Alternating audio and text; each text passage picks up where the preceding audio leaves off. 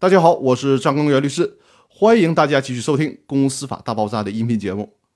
那沈阳闷热的天气终于过去了，今天感觉到了北方的凉爽，太好了。否则的话，这半个月的时间真的是快熬不住了。天气凉快了，心情也跟着好了起来，所以连录音的情绪都感觉非常饱满。那今天和大家聊的话题是：想保留股东的身份，就不能掀翻友谊的小船。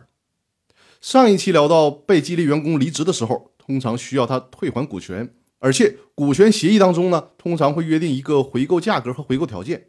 但是，并不是所有员工离职的时候都需要退还股权。比如说，符合下边这些条件的，那可以考虑让这些老员工保留股权，继续享受老东家的权利。第一个是不能去竞争对手那里工作，原因我们上期的时候也已经讲得很清楚了。你作为原公司的股东。再跳槽到竞争对手那里，那原来的公司就相当于被扒光了给竞争对手看了，这肯定是不行的。所以说，要在股权激励协议当中约定这种竞业限制。想继续保留股权，就不能跟竞争对手一伙。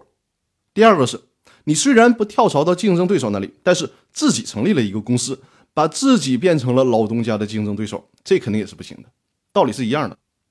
第三个就是不能挖公司的墙角，这个挖墙角既包括。不能挖公司员工的墙角，也不能挖公司客户的墙角。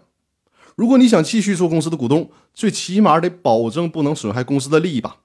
你把公司的人才都挖走了，或者是把公司的客户都带走了，那你也没有必要跟我们同乘一条船了。那这种损害公司利益的人，跟其他股东肯定是水火不同炉的嘛。所以说，这种情况下也不能再保留股权。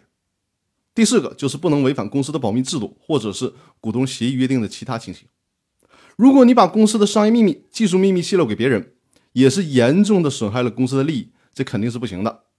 以上的这些条件的核心就是你不能干损害公司利益的事儿，否则就别再跟我们同乘一条船了，不然早晚要翻船的，对大家来讲都是太危险了。所以说，在做股权激励协议的时候，在股东协议当中，通常要约定这样的条款：如果你想保留公司的股权，那就别做上面提到的这些损害公司利益的事儿，否则就会在协议当中约定。公司的其他股东有权以一个比较低的价格收回你的全部股权。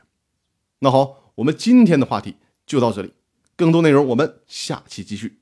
谢谢大家。